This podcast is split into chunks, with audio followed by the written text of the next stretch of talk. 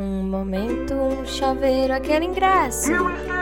Tudo isso eu posso guardar aqui. A canetinha brilhante, meu chaveiro de elefante, as pratinhas, alfinetes e um pudim. Uma carta, um berrante, uma história hilariante, guardadinhas no potinho para ouvir.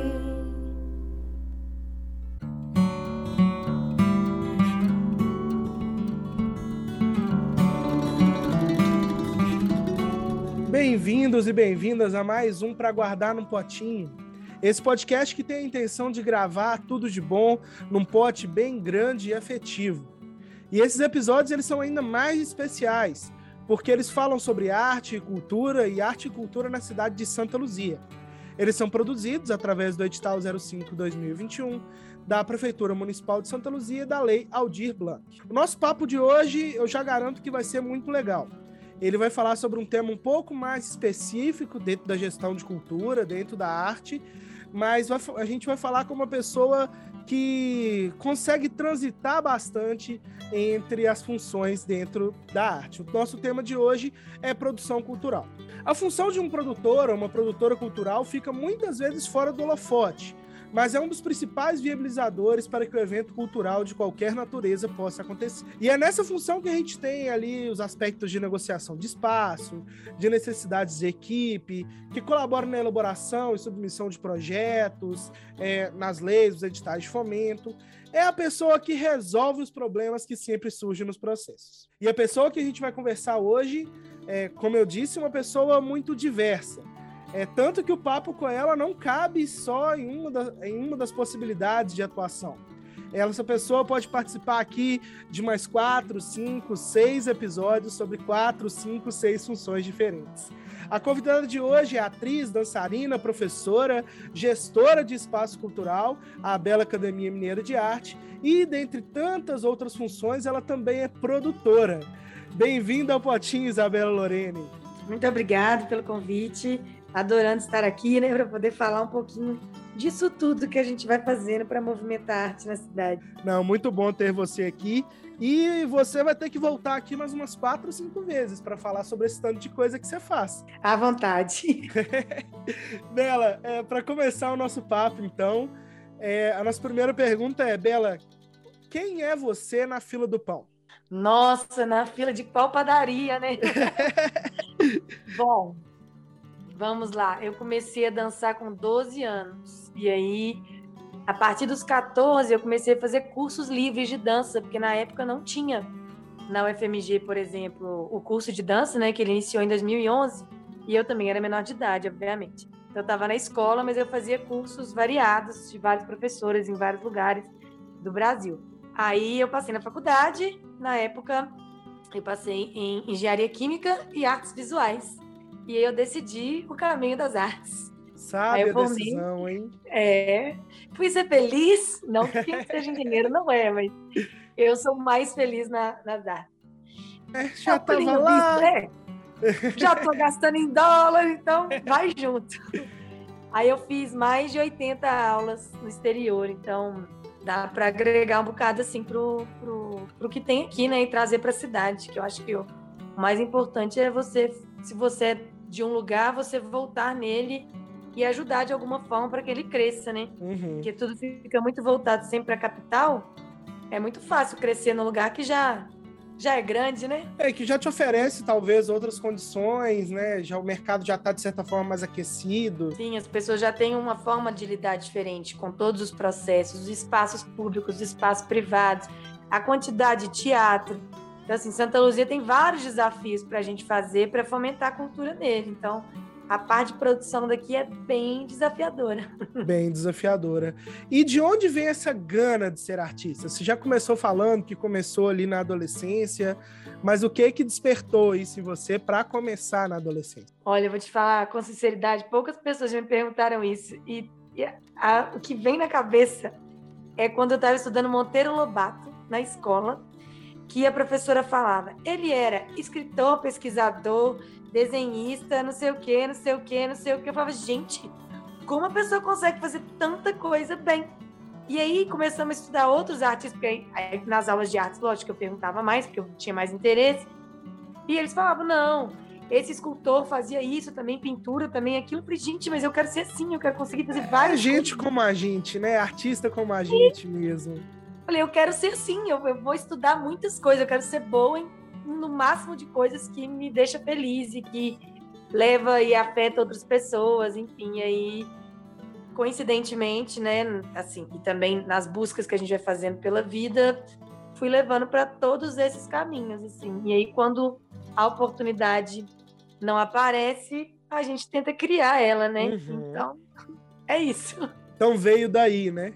veio daí, da escola, a vontade de ser múltipla. E olha que legal, né? Porque veio da escola através de um contato de uma outra área, né? O Monteiro Lobato ele é muito diverso mas ele tem um contato muito forte com a literatura, ele tem um contato muito forte com outros meios artísticos, mas que acabou te despertando para a arte como um todo, mas sobretudo também para a dança, que é seu ramo talvez é, principal de atuação como artista e também o seu carro-chefe dentro da sua área de produção cultural, né? Isso, exatamente. É, e falando de carro-chefe dentro da área de produção cultural, é, você falou desses cursos, né, que você fez fora e de toda essa atuação. E quando que surge a Bela Academia Mineira de, de Arte, né? Era dança, agora já expandiu por causa das, das, da quantidade de atividade artística. E isso é muito importante para a gente aqui na cidade, e eu creio que foi um processo para você também. Mas depois de, de, todo esse contato, da graduação, de buscar esse, esse, essa capacitação, de onde vem a, o surgimento da Bela Academia Mineira de Dança? Então, eu estava no, no, final da minha faculdade, em 2014. Eu formei no mês de 2015. E aí, em 2014, minha mãe foi demitida do trabalho dela. e aí, com um fundo de garantia maravilhoso, que a gente, né, sabe que ajuda, ela me perguntou, falou assim, vamos abrir uma escola? Eu falei assim, não, eu tô muito nova, tenho um monte de coisa, não sei ainda, foi, foi no susto, assim. E ela falou: não, vamos abrir, começa pequenininho, a gente é uma sala, um banheiro, uma recepção. E foi isso. E ela morava embaixo e a, a academia era em cima. Era lá no portal de Bicas, ali na entrada, indo pro, pelo Mega Space ali. Uhum. E aí começou assim, eu dava aula em Belo Horizonte, eu ainda fazia faculdade, eu fazia estágio, escola integrada, e e cursos e dava aula, enfim, era uma loucura. E aí, com o passar do tempo, eu fui diminuindo as minhas aulas nas outras escolas e dedicando mais aqui. E aí começou a coloquei outros professores, outras modalidades e desde o ano retrasado mudei para pela Academia Mineira de Arte, porque são mais de 20 modalidades e algumas não são dança em essência, né? Tem o violão, tem o yoga, tem teatro, tem pintura, polidense, tem ginástica, enfim. Artes plásticas. Pintura, artes plásticas, é, porque aí, inclusive, comecei a dar aula de pintura ano passado, que é a minha formação é, inicial, né? De, tá vendo? Eu não falei para vocês da multidisciplinaridade que ela consegue atuar. É, e de dança tem várias outras, assim, mas a escola tá na, na em Santa Luzia há oito anos, mas que uhum. ela está ativa e com a minha presença tem cinco, assim, mais empenhada, né? Aí teve Sim. uma pandemia aí para poder dar aquele solavanco, o fashion continua e continuamos. Continuamos e seguimos, né? é, aos trancos e barrancos, a produção, a cultura, ela tem que seguir. E como sendo o carro-chefe da, da, do seu empreendimento, da sua, do seu espaço cultural, porque eu, eu imagino é, que, que, que, o espaço Bela Academia Mineira de Arte hoje ele vai muito além de, um, de uma escola de dança, ele vai muito além de uma escola de arte. Ele é um espaço cultural multidisciplinar, diverso, presente na cidade de Santa Luzia, presente hoje na região ali do Boa Esperança. E os seus alunos e você também acabam produzindo, né, com certa frequência, espetáculos, finalizações. Recentemente você fez agora no fim do ano um, um evento muito legal, muito importante, que foi é, uma finalização também dos seus alunos, que você, de certa forma, une a, a, a diversidade cultural da sua escola. E aí eu queria que você me falasse um pouco sobre isso, assim. E aí focando, por exemplo, nesses últimos eventos que você produziu, é, além de ser professora, diretora desses eventos. Como que é o dia de da Bela como produtora no dia do evento, assim? Você Nossa, acorda, você acorda, que pensamento que vem na sua cabeça? Como é que é o seu dia num dia que o evento vai para a rua? Porque antes disso ainda tem um monte de coisa que já aconteceu. É, a pré-produção é bem intensa, mas no dia assim, dormir, eu não sei se essa palavra encaixa, porque a gente não dorme, sonha e descansa. A cabeça frita. Ai, será que, vai, será que as pessoas vão? Será que vai dar certo? Eu esqueci de comprar aquilo, eu tenho que fazer isso. Então, o pensamento é frenético. É quando acorda, já é rápido. Sai de casa, vai resolver. Já deixa o mais pronto possível tudo. Mas, assim, a produção, ela é de diversa mesmo, porque o que eu penso é que é para atingir o máximo de pessoas, para para que o público tenha coisas a fazer na cidade, não tem que ficar buscando Belo Horizonte para tudo. Então, assim, a gente faz bingo. Ah, quem joga bingo? Todo mundo. Os bingos têm três, cada premiação, cada rodada, são três prêmios. A gente sempre coloca um infantil, um adulto, e às vezes um de comer, ou um de produto de higiene, enfim, para o pessoal, para o pessoal, todo mundo sair satisfeito do, do uhum. evento. Então eu faço forró, aí faço. Outro dia eu já fiz cinema na academia, porque o espaço que a gente tem agora, uma sala tem pé direito de 6 metros, um paredão branco. Então, assim, eu tenho um retroprojetor bom. Então dá para fazer um cinema sem preocupação com a chuva, num lugar seguro, num ambiente que os pais possam levar os filhos. Porque é isso, as crianças e os pais e as famílias vão onde? Restaurante, parquinho, cinema em Belo Horizonte. É, é tudo fora. Então, eu tento fazer diversos projetos, diversos eventos para que a família sempre, ah, isso eu não gosto. Não, beleza, forró você não gosta, mas e se eu fizer um cinema com Qual um filme? opção que você tem, né? E, e, que você tem que você pode agregar essas pessoas, né? Isso, já fizemos karaokê ano passado, foi super legal. Então as pessoas vão perdendo a vergonha de ser feliz mesmo, assim, de aproveitar uhum. a vida. É, e esse tipo de, de evento que você produz, logicamente que ele tem um nível de, de trabalho inferior, por exemplo, à sua finalização, né, que é um grande espetáculo. Mas de toda forma ainda gera um todo um trabalho de, de pré-produção, assim.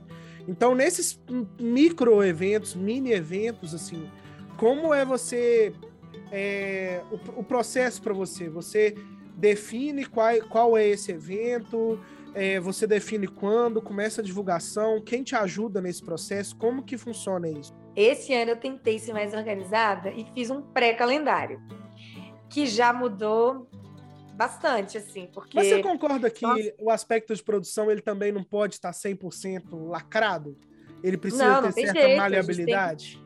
Tem... É, a produção é exatamente lidar com o improviso, do que a demanda deu naquele momento. Ah, ah, eu ia comprar tal coisa. Não tem nesse lugar. Tem que dar um jeito de comprar aquilo naquela hora. Uhum. Ah, deixei para a última hora. Então tem que ter uma solução para aquilo. Então, é, a produção diária e dos eventos ela é feita de uma forma. Ah, também não posso comprar muito antes, se for alguma coisa perecível, porque ela estraga.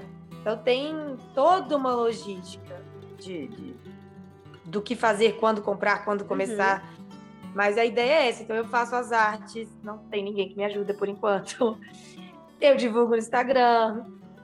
É, assim, sempre tem ajuda, óbvio. Uma pessoa compartilha aqui, a outra, né, manda num grupo e tal, mas a base eu faço mesmo, assim. Não, e eu imagino que deva ser uma correria aliar isso tudo com as aulas, com a gestão do seu espaço, né? Que são uns, os desafios, assim, de, de, de ser artista, né? Da gente ter que atuar em várias frentes para manutenção daquilo que a gente acredita, manutenção daquilo que a gente tenta prosperar, né? Que é o estudo que a gente já está falando sobre ter mais opções para as pessoas na cidade. E é assim, tendo essa atuação diversa que você tem, com tantas frentes, Quais os desafios que você acha que você enfrenta nessa multidisciplinaridade de funções assim que você pode? É, é, é, é, um, é uma sobrecarga? É um, um, uma necessidade de mais organização? Quais são os desafios que você enfrenta que você acha que você pode é, compartilhar com a gente no sentido de da gente tentar entender juntos, né, e, e sobre a produção cultural mesmo. É, eu acho que essas parcerias e a divulgação do, do quem participou, participar de novo, convidar as pessoas, porque um que fala para o outro, um que motiva o outro. É, o boca a boca são... ainda é um aspecto muito forte, né? É, e, e, as pessoas são acomodadas no seu. Ah, não, eu já estou acostumada a ir naquele lugar. Uhum. Ah, não, eu sempre faço isso. Ah, não, no domingo eu vou fazer isso. Não. Então, assim, a, a experiência, né? O desejo de, de viver coisas diferentes. Se um, ai, não, vamos, vai ser legal, vai contaminando o outro do jeito positivo, uhum. além de, de divulgar as próprias pessoas da cidade. Então, assim, já teve uma vez que eu falei, ai, não, precisava comprar um, fazer um chá, comprar umas ervas. Ah, vou lá na feira dos produtores. Uai, gente, por quê? Aqui em Santa Luzia é cheio de lojinha que vende as coisas. Sim.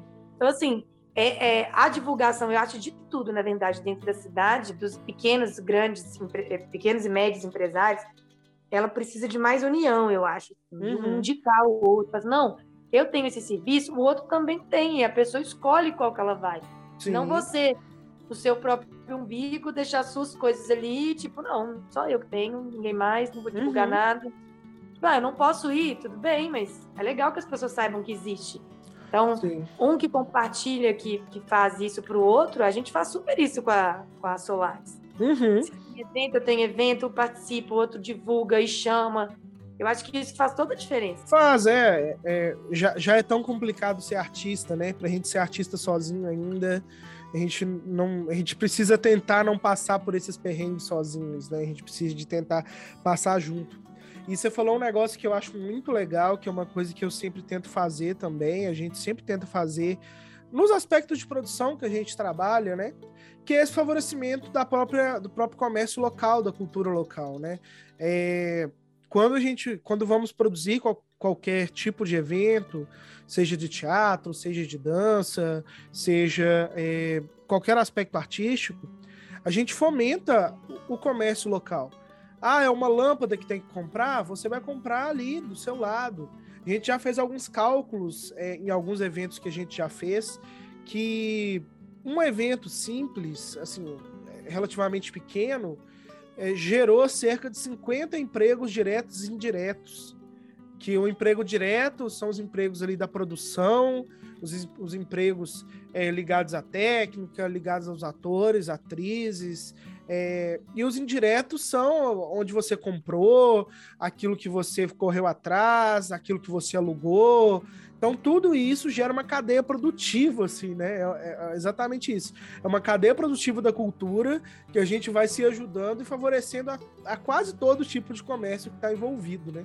Então, isso é, é minimamente é isso, porque é tudo que você vai, vai, você vai comer, onde você vai vestir, onde você vai comprar o produto de limpeza, exatamente, é tudo isso e, e a equipe com você. Então, assim, por exemplo, o evento que eu faço no final do ano, na academia agora eu tenho mais de 20 modalidades, eu tenho mais de 14 professores. Então, uhum. cada professor ajuda na sua função. Sim. Além disso, tem as pessoas que vão fazer a limpeza, tem as pessoas que vão fazer a divulgação, tem as pessoas né, que, que vão ser segurança, hein?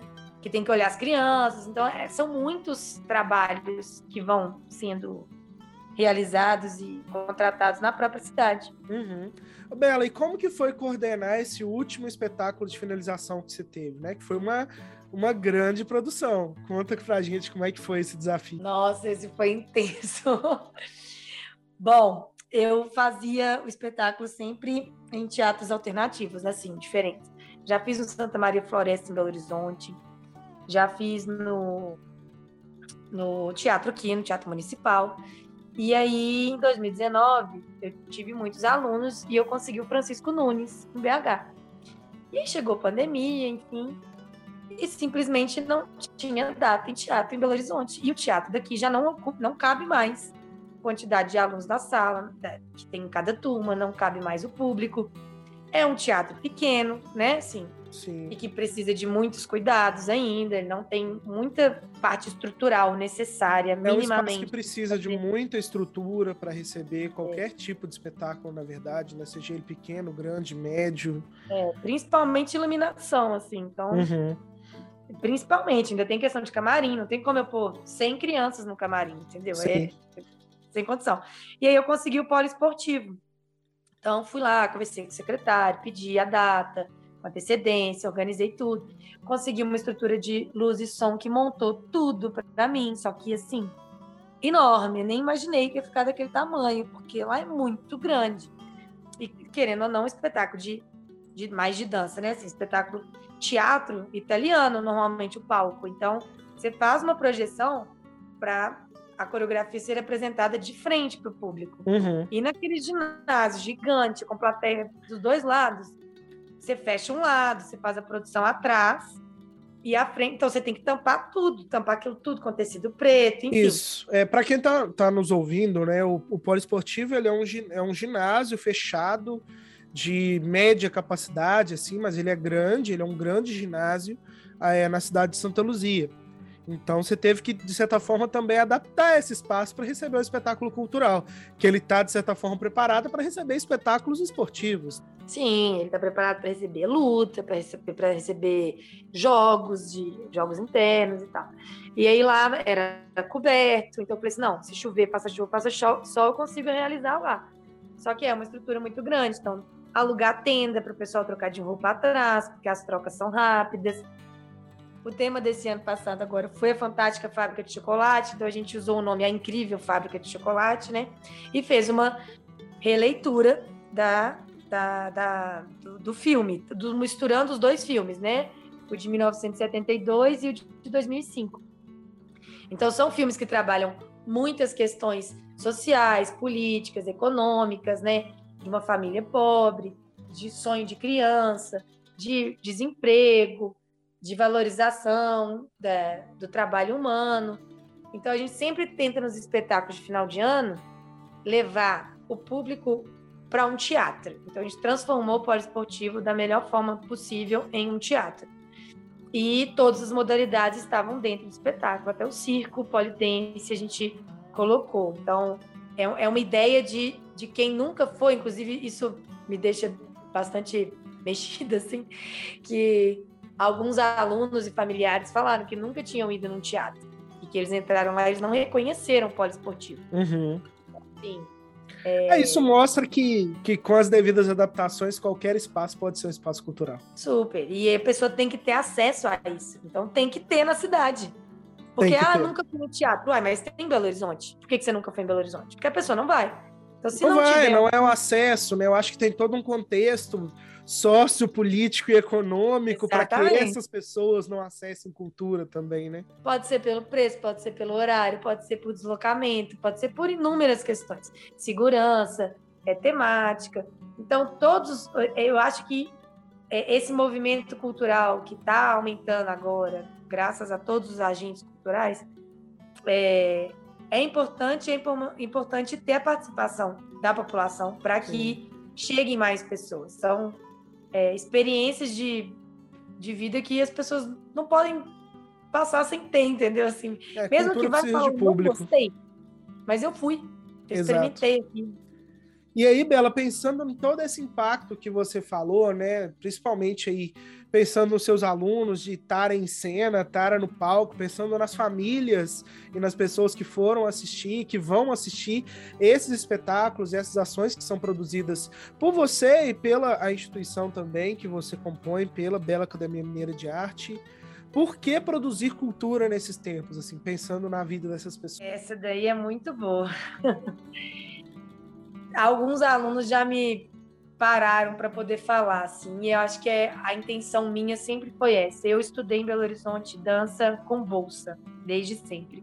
Eu viajei para os Estados Unidos com uma bolsa que eu ganhei. Eu fiz vários cursos com bolsas que eu ganhei. Não ganhei todos, obviamente, mesmo assim, ganhar bolsa ela não é 100%, quase sempre, porque você gasta deslocamento, uniforme, comida, alimentação Sim. e tal. Mas é, são as oportunidades e o que isso modifica na vida da pessoa. Então, eu já, já recebi comentários de alunos assim: nossa, eu sou outra pessoa, eu agora consigo me ver no espelho, eu consigo me achar bonito, bonito ou bonita, eu consigo é, me expressar, eu tinha dificuldade de falar, as pessoas na minha casa não me aceitam, de, de todos os tipos de, de, de resposta que você imaginar, de crianças que têm autismo, de crianças que têm hiperatividade, de adultos que têm ansiedade. Então, assim, a arte hoje precisa estar na vida das pessoas, inclusive todos viveram de arte na pandemia, mesmo quem acredita que não, porque escutar música é arte, ver TV é arte, assistir seriado é arte, tudo que as pessoas fazem tem arte envolvida. A valorização dela é que não existe muitas, muitas das vezes. Sim. E nos, nos tempos de hoje, a arte salva a pessoa. Ela salva um sorriso, ela salva o dia, ela modifica, assim. Eu acho que apesar das dificuldades da arte, ela tem que sobreviver a isso, porque o mundo vai ser melhor. O mundo é muito melhor com arte, sem dúvida nenhuma. É por isso que a gente luta, né? Por isso que a gente continua e, e tenho certeza que a gente vai continuar até o fim dos nossos dias como artista. Bela, muito obrigado por, por esse primeiro bloco do nosso papo. Eu acho que, como eu disse, eu repito, né? Você vai voltar aqui várias outras vezes para a gente focar em vários outros assuntos, porque a sua atuação é uma atuação muito diversa e isso não é uma característica que, que é só sua, né? É uma característica dos artistas no geral de ter essa Sim. atuação diversa. Então, muito obrigado por esse papo sobre produção, muito obrigado desse papo sobre a sua experiência. É isso que a gente quer buscar aqui no Potinho, quer registrar, é guardar essas, essas histórias, né? É, é o nosso objetivo é todo esse. E agora a gente parte para a nossa cumbuca de perguntas, que são as perguntas de bate-pronto. Você está preparada? Bora! então a nossa primeira pergunta é: qual a sua primeira lembrança em cima de um palco? Foi dançando em 2005. Eu dançava uma coreografia no espetáculo que chamava Uma Volta ao Mundo. Eu era o Iraque. e como que foi essa experiência, assim, de ser o Iraque no, na Volta ao Mundo? Nossa, foi uma doideira. Eu dançava Rolla Back Girl da Gwen Stephanie. Eu tava com a calça camuflada, uma blusa preta, tipo assim. Loucura. naquele contexto de guerra com os Estados Unidos. Não, não, é. a lembrança de dançar foi muito boa. Agora, o contexto da história era meio estranho. Ai, ai. Bela, se você pudesse ser alguém por um dia, um dia só, quem você seria? Essa pessoa pode estar nesse plano ou pode estar em outro. Não tem problema. Pode ser alguém que já foi ou alguém que está aqui com a gente ainda. Nossa, eu queria muito ser o Michael Jackson. Um dia. Eu queria ter conhecido esse cara. Tipo assim, ter ido num show dele. Uhum. Ele é não, uma referência assim para a vida. É, era um artista, artista, também muito diverso, né? Um, Nossa, artista, um artista, Que, que tinha uma habilidade tanto de disponibilidade corporal, quanto vocal, quanto de capacidade criativa absurda, realmente. É um ícone. É um ícone, realmente é um ícone. É, Bela, e para você, o que é mais importante de manhã? Acordou, você quer um café, um bom dia ou mais 10 minutos de sono? Um banho. me acorda. O banho me acorda. Aí eu saio do banho e falo, agora eu posso fazer o dia render 50 horas. É, o primeiro ponto é você lavar o sono, né? Mandar o sono embora e deixar acordar. Agora, senão, é, senão não rende. É, eu penso ainda mais pra gente, eu compartilho isso com você, que quase troca o dia pela noite em algum, algum momento, né? Você precisa Exatamente. de terminar de acordar. Exatamente. E falando em acordar, o que é que te faz acordar com vontade de viver? Meus alunos. A cara que eles fazem e os gritos de felicidade quando eles aprendem ou eles realizam, ou eles saem satisfeitos de uma coisa que era um desafio e eles superam, porque eles levam isso para a vida. Então, quando eles quebram um, um, um medo, eles quebram uma barreira deles e, e saem diferentes, eu sei que isso, ele pode não ser meu aluno amanhã, mas que aquilo já fez diferença na vida dele como pessoa para sempre, assim, mesmo que ele nem, nunca lembre disso. Eu sei que modificou ele daquele jeito, do jeito que ele respondeu. E isso fez a diferença, né, na vida dele de alguma forma. É, eu, eu costumo falar que em tudo que eu faço, eu tento sempre mudar o mundo um pouquinho nem que seja na vida de cada um um pouquinho. E eu acho que essa sua fala corrobora muito com isso, né? O Super. fazer do artista é também é de mudar o mundo um pouquinho a pouquinho. Exatamente. Bela, me fala uma música para dançar até o fim da vida. Assim, eu vou partir desse plano dançando essa música, eu vou dançar essa música até o fim da vida. Qual para você é essa música? Nossa, de qual estilo, assim? É a sua música. Pode ser a que você quiser. Pode ser uma música que nem existe. Qual música você escolheria? Nossa, Michael Jackson, aquela música que ele canta com inúmeros artistas da paz mundial. Uhum. Aquela música, para mim, ela começa a tocar, eu levanto, não tem como ficar sentado escutando aquilo. E aí a gente tá dançando, o mundo tá acabando e a gente tá dançando essa música até o fim. Não, legal demais. E Bela, a pergunta agora de um milhão de dólares, que é a pergunta desse podcast. O que você quer guardar dentro de um potinho? A sensação de ter modificado alguém. Dessas falas, assim, igual eu te falei, dos alunos, e dos, até dos pais, quando me falam, nossa, minha filha, meu filho, é outra criança e tal. A sensação de, de ter ajudado de uma forma que eu não consigo explicar, isso não tem explicação. Eu quero guardar a sensação, porque eu não sei explicar. Essa sensação de ajudar alguém, mas com o seu ofício, né? Com, com aquilo é. que talvez você esteja, não sei, predestinada a fazer, né? É, com o que você estudou, com o que você almeja, com o que você trabalha tanto, você, tipo, é ver o resultado, a sensação do resultado de algo é, tão delicado, assim, que, que o legal é que não é nem o resultado, pessoa... né? É a sensação dele. É a sensação, é, exato. É o resultado, assim, né? Do, daquele, da, da fala, do, do, do carinho, do olhar, do, eu não sei explicar, não. É essa sensação mesmo. ah, mas tem coisa que talvez a gente não precise explicar, não. É. Bela, muito obrigado por participar do Potinho. É, esse podcast, o objetivo é fazer esse registro e eu tenho certeza que eu consegui, a gente conseguiu conversar e registrar muita coisa boa aqui dentro desses, desse tempinho de nossa conversa. Muito obrigado mesmo. É, você quer deixar algum recado, quer falar alguma coisa? Ah, lembrando que as redes sociais da Bela estão na descrição do episódio, então da, da academia também estão na descrição do episódio. E você quer deixar algum recado final? Quero falar para as pessoas que ouviram este potinho que escutem os outros, porque é uma ferramenta super legal que você está fazendo. É, de, de ter esse registro dos artistas, porque muitas vezes a gente só escuta falar ou nem escuta falar de tantas pessoas que tem aqui na nossa cidade. Então, esse registro que você está fazendo é super importante. É quase que um, um mapeamento digital, devagarzinho e sempre. Vão ter muitos potinhos aí, porque eu tenho certeza que você vai continuar com o projeto. Então, parabéns. E é esse recadinho que o pessoal assim, escutem os outros, compartilhem as coisas, adquiram as coisas da cidade. É, Santa Luzia é muito potente as pessoas têm só que valorizar e investir mesmo aqui. Exato. A gente tem muita potência. Falta pra gente é força, mas potência a gente tem muito. Esse Exato. foi mais um para guardar no potinho. Agora a gente vai escutar o que que a Letícia preparou pra gente no nosso pote de ouro. Até mais, pessoal. Tchau, tchau.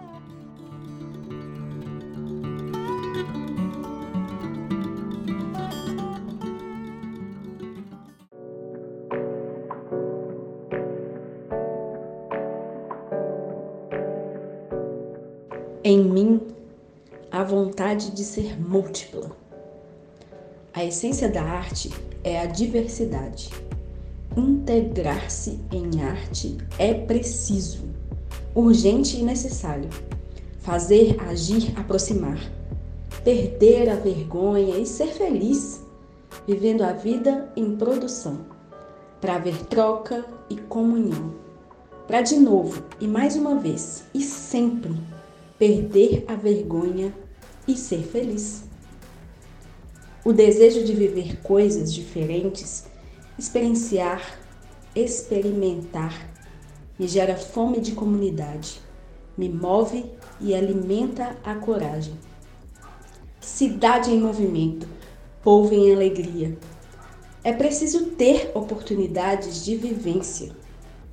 Arte é sopro de vida salva sorrisos e expõe a alma. Bora lavar o sono e mudar o mundo?